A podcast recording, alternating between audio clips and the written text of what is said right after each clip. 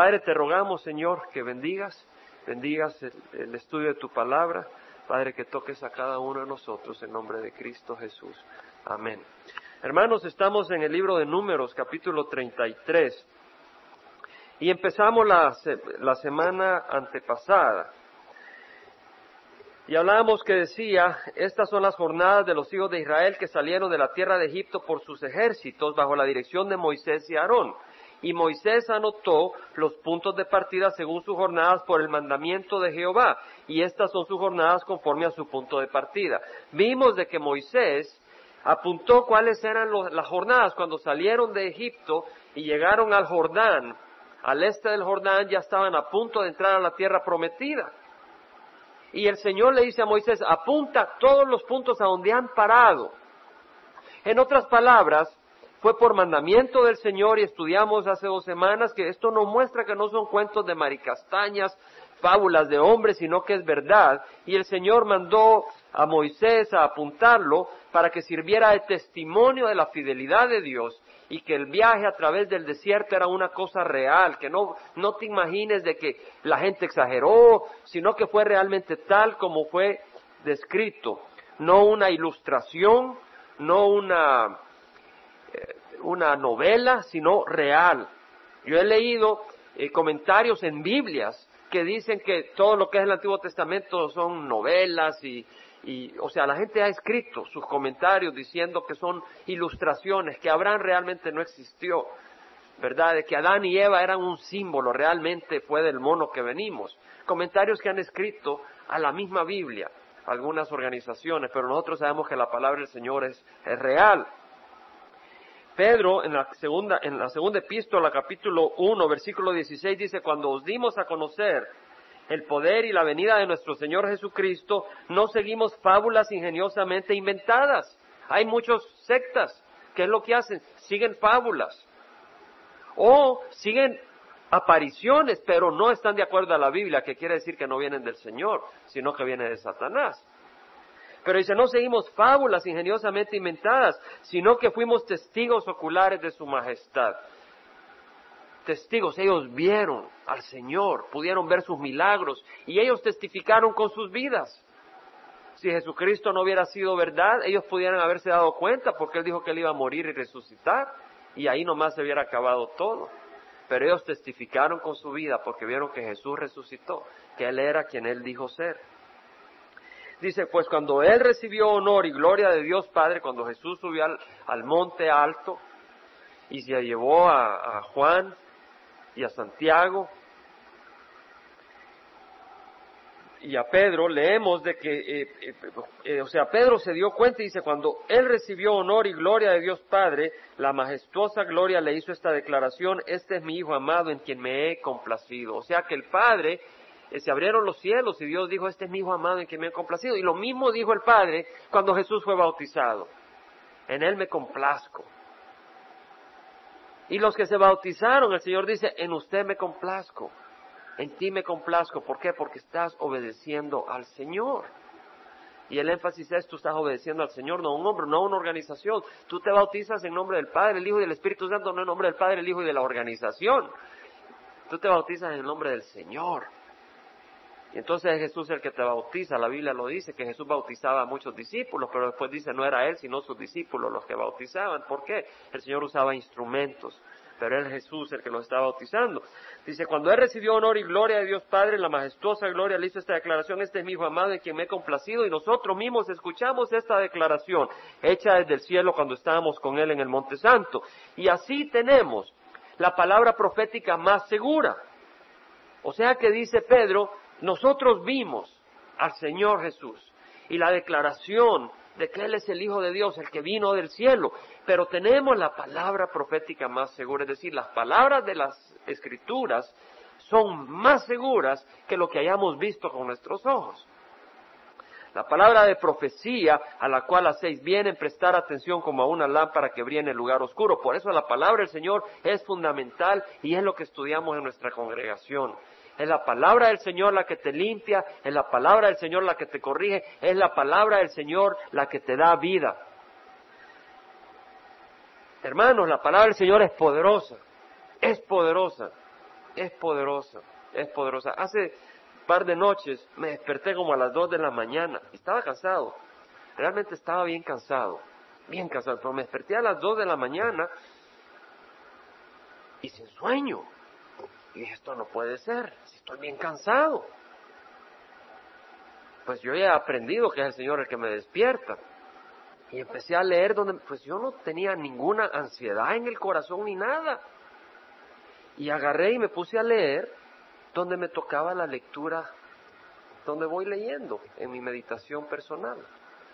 Y después de leer, me entró una intención y me fui al Nuevo Testamento y hallé una sección donde, wow, un mensaje poderoso del Señor, poderoso. Y me, ayer me fui al parque un rato, no a preparar para hoy, sino a meditar en ese mensaje que el Señor tenía. Yo dije, Señor, es para la congregación. Me dijo, no, no es para la congregación. Es para los líderes de la congregación. Me voy a reunir con los siervos de, la congregación.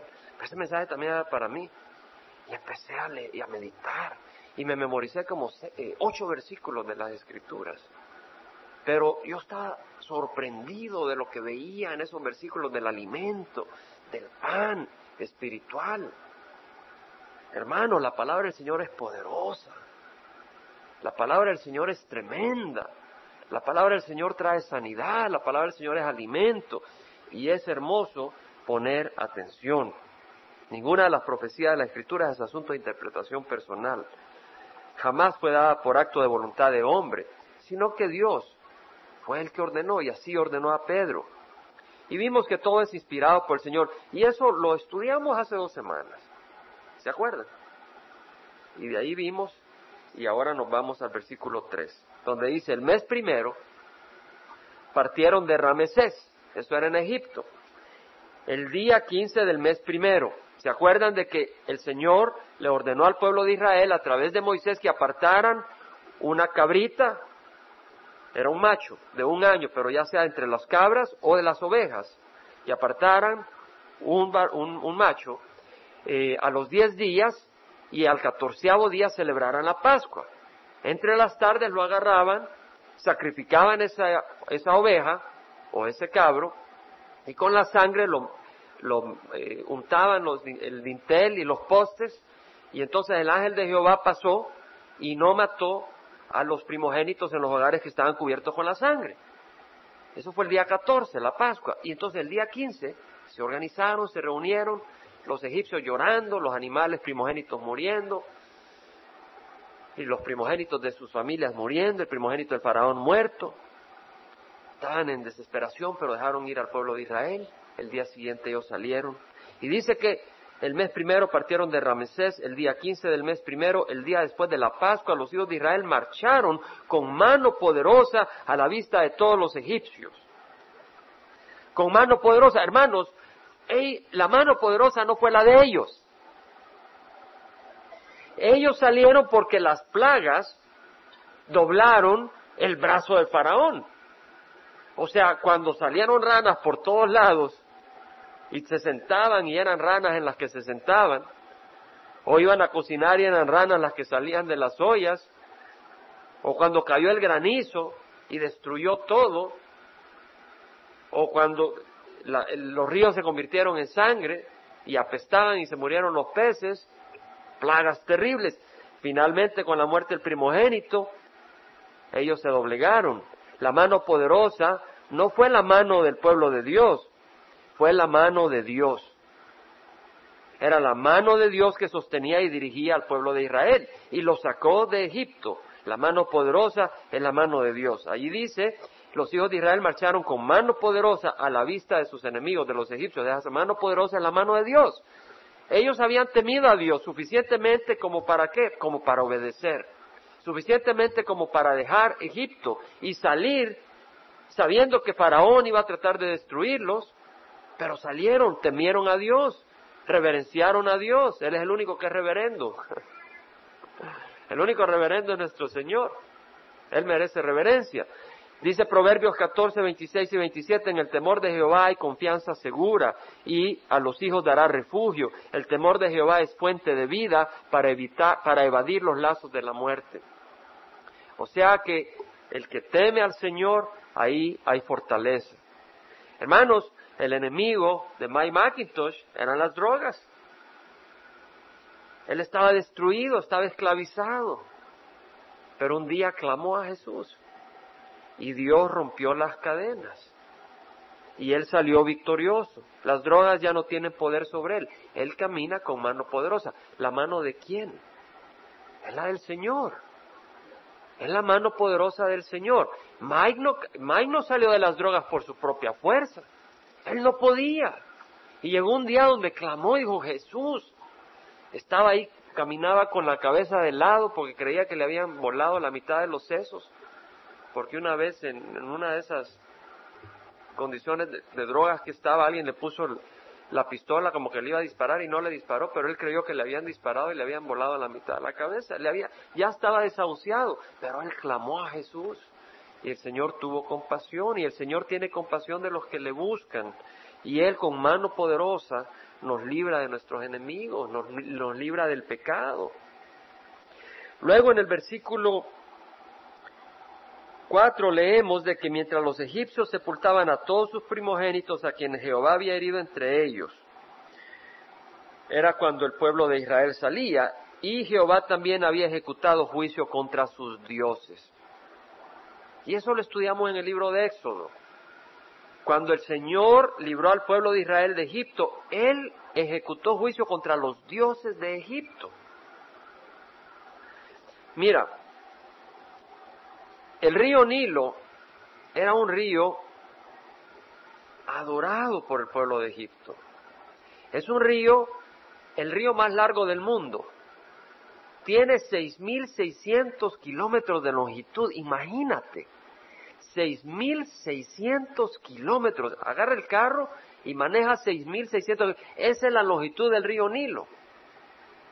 Y irriga ahora en Egipto 6 millones de acres, solo en lo que es Egipto, que ya está llegando al final de su recorrido, porque llega al Mediterráneo y ahí desemboca y tiene el delta al norte de África. Entonces Egipto es un desierto si no fuera por el río Nilo y trae agua fresca que viene de las montañas, de las nieves, del lago Victoria, que es el que alimenta principalmente la sección que se conoce como el Nilo Blanco, y de ahí se une a lo que se conoce como el Nilo Azul, que proporciona el 70% de las aguas que llegan a Egipto a través del río Nilo. Y esas aguas que traen eh, sedimentos de las montañas eh, fértiles convierten el valle del río Nilo y el delta del río Nilo como uno de los lugares más fértiles para la agricultura de todo el mundo.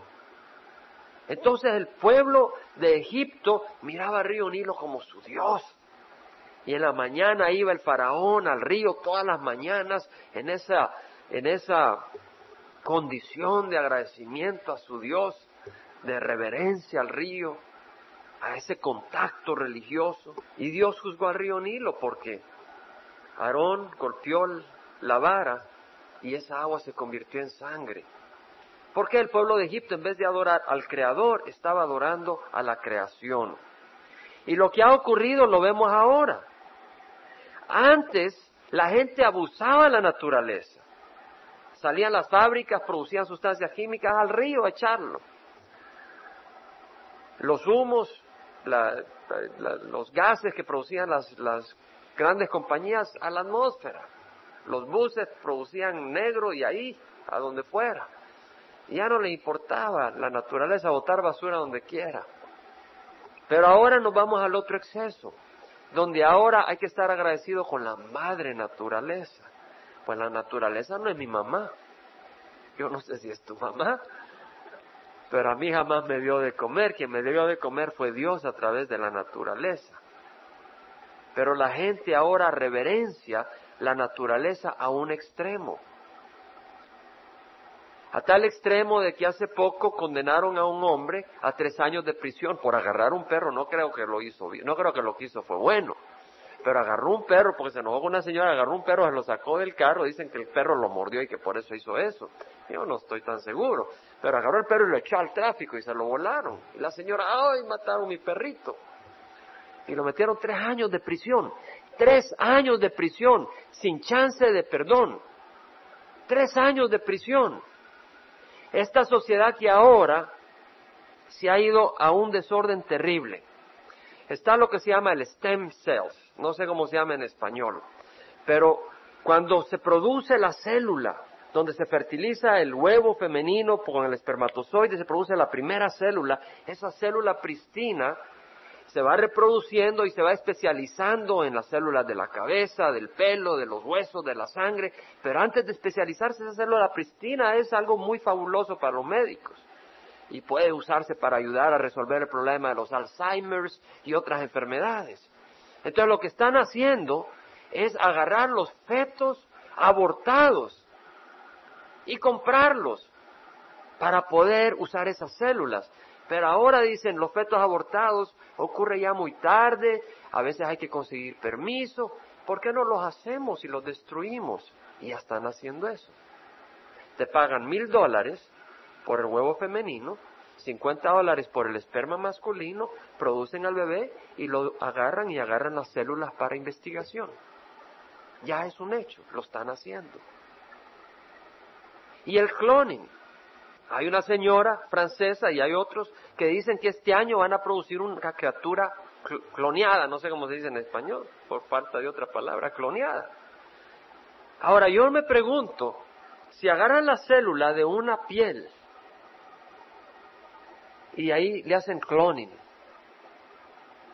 y, se va produciendo ese ser, ¿tendrá alma? Porque las células de, las, de la piel no tienen alma. ¿Tendrá alma? El hombre está jugando en un área diabólica. Diabólica. Físicamente es un gran riesgo ya de por sí hacer cloning con las células del cuerpo. Porque no tienen la tecnología bien hecha. Y además no somos animales, no somos descendientes de los animales. Pero como han creído evolución, que somos descendientes de los animales, entonces el ser humano es algo igual que un animal, le agarras una célula de la piel y produces a, a otro Raimundo. Pero ya están haciendo estas cosas porque no hay un entendimiento que no somos animales, que somos hechos a la imagen de Dios. Pero hay esa adoración a la naturaleza.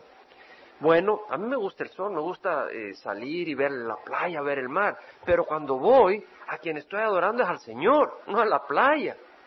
Pero ahora hay una ambición terrible que la gente va a la playa y se, se desviste prácticamente, porque no se viste para la playa, sino que se desviste prácticamente, para entrar en fornicación y en, ah, sensualidad y todo lo que quieras. Y entonces ya no solo en la playa, sino los lagos. Y, y, una obsesión por lo externo, que no solo te bronceas en el mar, pero si no tienes tiempo te vas a una cámara, a un cuarto donde te bronceas y ahí estás tomando tu Coca-Cola o algo, me imagino, nunca he entrado. Y ahí te dan el color una adoración por lo externo, pero mira lo que hace el Señor. El Señor juzga en Apocalipsis 16. El Señor va a juzgar estas cosas. Apocalipsis 16 dice, oí una gran voz que desde el templo decía a los siete ángeles, id y derramad en la tierra las siete copas del furor de Dios. La ira de Dios va a ser derramada por estas cosas, por aquellas personas que van a la playa, tienen una ambición a solearse. Yo no digo que está mal que te asolees, pero hay una, hay una obsesión con, lo, con el sí mismo y una insensibilidad al sufrimiento externo, una insensibilidad a la necesidad del mundo. Hermanos, ¿dónde estás tú hoy? ¿Estás en América o estás en Cristo? Muchas veces, y nuestras juventudes y las sociedades están poniendo como marco de referencia América. Y yo te digo, no pongas como marco de referencia América, pon como marco de referencia a Jesucristo. Y al poner como marco de referencia a Jesucristo, tú vas a saber lo que Dios te pide a ti personalmente. No lo vas a someter a la cultura de los Estados Unidos. Y nosotros que tenemos contacto con Latinoamérica, no exportemos cultura, exportemos el Evangelio. La cultura americana está bien, la cultura mexicana está bien, la cultura salvadoreña está bien en lo que esté bien, porque no está bien en todo. En el folclore, pues hay cosas buenas. Pero no, nuestra ambición no es transportar una religión, una cultura, es compartir el Evangelio y buscar vivirlo en el Espíritu y verdad, hermanos. Dice que el primer ángel fue y derramó su copa en la tierra y se produjo una llaga repugnante y maligna en los hombres que tenían la marca de la bestia y que adoraban su imagen. El segundo ángel derramó su copa en el mar y se convirtió en sangre como de muerto. La gente adora el mar, allá van a jugar voleibol. Hermano, nosotros jugamos voleibol, gloria al Señor, pero es en una manera que le agrada al Señor. Pero cuando tú vas a jugar voleibol y el propósito es una relación de fornicación, una relación adúltera, mira, el Señor va a derramar su copa en el mar y se va a convertir en sangre. El tercer ángel derramó su copa en los ríos y en las fuentes de agua y se convirtieron en sangre. Me compartían que unos hermanos habían ido a Lake Silverwood al bautismo, gloria al Señor, pero muchos van a Lake Silverwood con otros propósitos y el Señor va a derramar su sangre no su sangre, ya derramó su sangre, va a derramar su ira a aquellos que no se cubrieron con su sangre. Y oí el ángel de las aguas que decía, justo eres tú el que eras y el, que eres y el que eras, oh santo, porque has juzgado estas cosas. Versículo 8, el cuarto ángel derramó su copa sobre el sol y el sol le fue dado quemar a los hombres con fuego. Ahí va todo el mundo a solearse, a ponerse sexy. Y los hombres se, se ponen ahora, muchos hombres, unos shorts que prácticamente no se mira que sea nada. Una inmoralidad. Los hombres fueron quemados con el intenso calor y blasfemaron el nombre de Dios que tiene poder sobre estas plagas y no se arrepintieron para dar gloria a Dios. Hermanos, es tremendo. Es tremendo. La ceguera, la inconsistencia que hay. Ayer que estábamos compartiendo, iba una pareja y la camisa de este hombre tenía una cruz y, la, y Jesús y la corona de espinas, ¿verdad? Y, le grité porque iba corriendo, Señor, Señor, y se paró y corrimos nosotros y le empezamos a compartir. Y tenía una cruz acá con una corona y digo, ¿sabes? Todo esto está bonito, le dije. Le enseñé la foto de mi esposa y de mis hijos. Le dije, mira, ¿ya conoces a mi esposa? ¿Ya conoces a mis hijos? No. Lo mismo le digo, tú puedes llevar una imagen de Jesús. Además, esta foto es la verdadera foto de mi esposa. La que tú llevas no es la foto verdadera de Jesús, porque nadie le tomó una foto cuando anduvo en la tierra. Tú para conocer a Jesús necesitas conocer sus palabras, oír sus palabras y le compartimos el Evangelio. Y hubo un momento donde el Señor se le abrieron los ojos.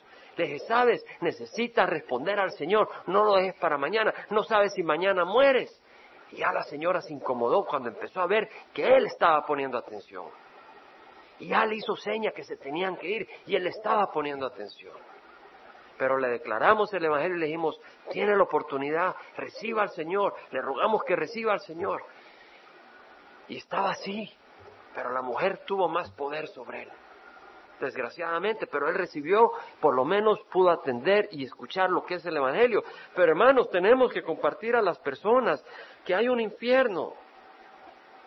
Es necesario compartirlo, no para decir, ahí te vas a ir, sino, sabes, hay una buena noticia, no tienes que ir ahí. Jesús ha pagado por tus pecados. Pero hermanos, vemos de que eh, la gente adoraba el río Nilo y el río Nilo se convirtió en maldición para ellos. Y si tú adoras, adoras algo que no es Dios, se va a convertir en maldición para tu vida. De hecho, el Señor dice, en verdad, en verdad os digo que todo el que comete pecado es esclavo del pecado y la esclavitud es una maldición, no es una bendición. Entonces, si tú caes en el pecado, y, caminas en el pecado, va a ser una desgracia para ti. Y el Señor te lo dice no para decirte tú no sirves, sino para que no caigas ahí. Son palabras de exhortación, son palabras de ánimo para ti. Si tú te postras ante el licor, terminas dominado por el licor.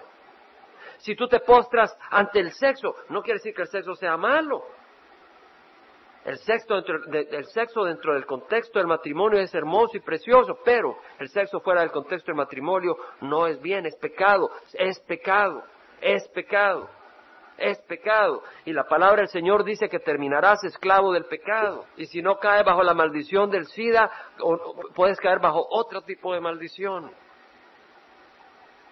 El que cae en la pornografía. Mira el ejemplo de Ted Bundy te termina destruyendo. Hermano, no quiere decir de que tú no vas a sentir atracción al pecado. Lo que quiere decir es de que teme a Jehová y honra al Señor y, y, ocúpate en las cosas del Señor para que, porque esa es la manera en que crucificamos la carne. ¿Cómo crucificas la carne? Pablo dijo, con Cristo he sido crucificado, ya no soy yo el que vive. ¿Cómo? Ocupando su vida para servir al Señor. Así crucificas la carne, entendiendo que la alternativa te trae destrucción. El Señor dijo a través del libro de Números, tened por seguro que vuestro pecado os alcanzará. Si tú estás jugando con el pecado, no creas que puedes jugar y salir sin quemarte. Si tú estás jugando con el pecado, vas a ser esclavo del pecado, tu pecado te alcanzará. Notemos que esta gente se le endurece el corazón y no se arrepintieron para dar gloria al Señor. Si aquí hay alguien que está jugando con el pecado y no está arrepentido, ¿quién te garantiza que te vas a arrepentir mañana? Arrepiéntete hoy. Porque si no, te viene una condenación. Tú dices, hermano, pero yo no quiero que usted, Calvary Chapel es gracia, pero si tú no sabes que existe una condenación, no puedes probar la gracia. Porque no sabes de qué te está salvando el Señor. En Mateo 13, hermanos, versículo 47, dice el Señor, el reino de los cielos también es semejante a una red barredera que se echó en el mar y recogió peces de todas clases.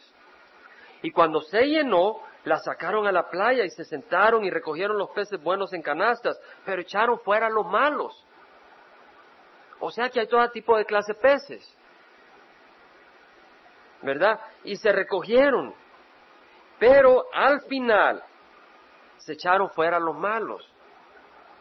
Yo he escuchado a hermanos que dicen, bueno, yo tengo que estar viendo quiénes son los lobos y echarlos de la congregación. El problema es que a veces solo el Señor sabe. Y si tú crees que tú vas a estar seleccionando quién es oveja y quién es cordero, te vas a volar algunas ovejas por error. En serio. Al quien le toca es al Señor. Yo he escuchado a pastores decir eso. Eh, mi función es echar a los lobos. Pero a veces no sabes, porque a veces nosotros actuamos como lobos, mordemos. Deja que el Señor escoja porque el Señor tiene que tener compasión de todos nosotros. Pero la cuestión es, ¿dónde está tu corazón? Tiene que estar en el Señor. Dice que se llenó, la sacaron a la playa y se sentaron y recogieron los peces buenos en canastas, pero echaron fuera a los malos. Así será en el fin del mundo. Los ángeles saldrán y sacarán a los malos de entre los justos. Y los arrojarán en el horno de fuego, ahí será el llanto y el crujir de dientes, hermanos. Yo le preguntaba a dos personas, ¿cuánto crees que durará el infierno? O sea, si tú te mueres y no, tú no tienes seguridad que vas a ir al reino de los cielos, ¿verdad? No, no tengo. Bueno, si tú te mueres y vas a estar, y, si estás separado de Dios, ¿cuánto crees que vas a estar separado de Dios? ¿Un día? ¿Un mes? ¿Un año? Y se ponía a pensar. ¿Diez años? Pues la verdad no sé. Si ya sabes, toda la eternidad. Y no way out. No hay esperanza. No hay salida. No hay salida. ¿Habéis entendido todas estas cosas? Y ellos le dijeron, sí. Y él les dijo, por eso todo escriba que se ha convertido en un discípulo de reino de los cielos es semejante al dueño de casa que saca de su tesoro cosas nuevas y cosas viejas. Que se convierte en un discípulo del reino. Y eso es lo que hablamos el día de los bautismos. Que de lo que se trata es de ser un discípulo. No basta una profesión de fe. Greg Laurie habla de las personas que hacen profesión de fe pero no la llama salvación. La salvación implica conversión en el corazón. Si la profesión de fe fue de corazón, hay una conversión y hay una salvación. Si la profesión de fe fue vacía, no hay salvación. Entonces, el que recibe al Señor de corazón permanece en las palabras los hijos de Israel partieron de Ramesés y acamparon en Sucot. O sea que viene Moisés y empieza a detallar a dónde iban parando. Partieron de Sucot y acamparon en Etam, que está en el extremo del desierto. Partieron de Etam, se volvieron a Pijajirot, frente a Balsefón, y acamparon delante de Migdol. Partieron de delante de Jajirot y partieron por en medio del mar al desierto. Acuérdese que fue en Pijajirot donde cruzaron el Mar Rojo, que el ejército los rodeó pero el Señor les abrió el mar. Y anduvieron tres días en el desierto de Tam y acamparon en Mar, ahí donde el agua era amarga. Pero echó Moisés el palo y se convirtió en agua dulce. Y llegaron a Elim. Y en Elim había doce fuentes de agua y setenta palmeras. No es la iglesia Elim, hermanos. Fue Elim en el desierto. Y setenta palmeras y acamparon ahí. Y de ahí continúa con los distintos lugares. Ustedes lo pueden ir leyendo. Versículo 49, son nombres prácticamente a donde fueron llegando. Y pues yo le invito a que lo lea. A mí me gusta leer cada detalle de la escritura, porque si el Señor lo pone, por algo lo pone. Léelo. Y pues ah, habla de cómo, cómo Aarón fue llevado cuando tenía 123 años. Moisés tenía 120 en ese tiempo. Moisés tenía 40 años cuando salió de Egipto. Estuvo en Madián 40 años o 80 años y de ahí regresó a Egipto a llevarse al pueblo donde fue una eh, travesía de 40 años y a los 40 años pues el Señor lo llama, poco después de que llamó a Aarón. Eh, eh, Aarón era el hermano mayor de Moisés. Dice que acamparon junto al Jordán, desde Bet hasta Bel Sittim en las llanuras de Moab. Entonces habló Jehová a Moisés en las llanuras de Moab junto al Jordán, frente a Jericó, diciendo, habla a los hijos de Israel y diles, cuando crucéis el Jordán a la tierra de Canaán, y vamos a continuar ahí la próxima vez. Vamos a pararnos, hermano. Vamos a pararnos. Mejor que se queden con hambre a que me digan, hermano, me dio toda la Biblia esta tarde. Pero si tienen hambre, tienen la Biblia, hermanos, para alimentarse. Yo solo soy un instrumento más. Ustedes tienen la Biblia y pueden leerla y el Espíritu alimentarlos. Y además tenemos estudio durante la semana. Padre, te damos gracias por tu palabra, Señor. Te damos gracias que nos instruyes. Te ruego, Padre Santo, que dirija nuestros corazones, Padre Santo. Como decía esta persona, eh, quiero recibir al Señor, pero no, no sé cómo recibirlo porque no lo he recibido como es debido. Ella creía que tenía que merecerse, ser, ser recta, pero no, Señor, todo lo que queremos y podemos hacer es venir con los corazones torcidos y decir, Señor, hazlo recto. Y ahí entras, porque la esperanza no está en nosotros, sino en ti, Señor. Y nosotros ponemos nuestra esperanza en ti, Señor. Yo te ruego que derrames tu espíritu sobre esta congregación. Si hay alguien que está en pecado, Señor, así, en pecado continuo, consciente, rebelde contra ti, que, que traiga arrepentimiento, que tú le perdones, le des entendimiento. Padre, tú quieres darnos sanidad, tu palabra nos da sanidad. Tú quieres que gocemos esa comunión entre hermanos. Y esa comunión implica paz. Y esa paz no la podemos tener sin el príncipe de paz. Yo te ruego que tú derrames paz sobre cada uno en esta congregación. Que derrames sanidad. Que derrames tu gracia. Que derrames dirección. Padre, te lo pedimos y que la gracia de nuestro Señor Jesucristo, el amor del Padre y la comunión del Espíritu Santo vaya con cada uno de nosotros. Padre, te lo pedimos en nombre de Cristo Jesús. Amén.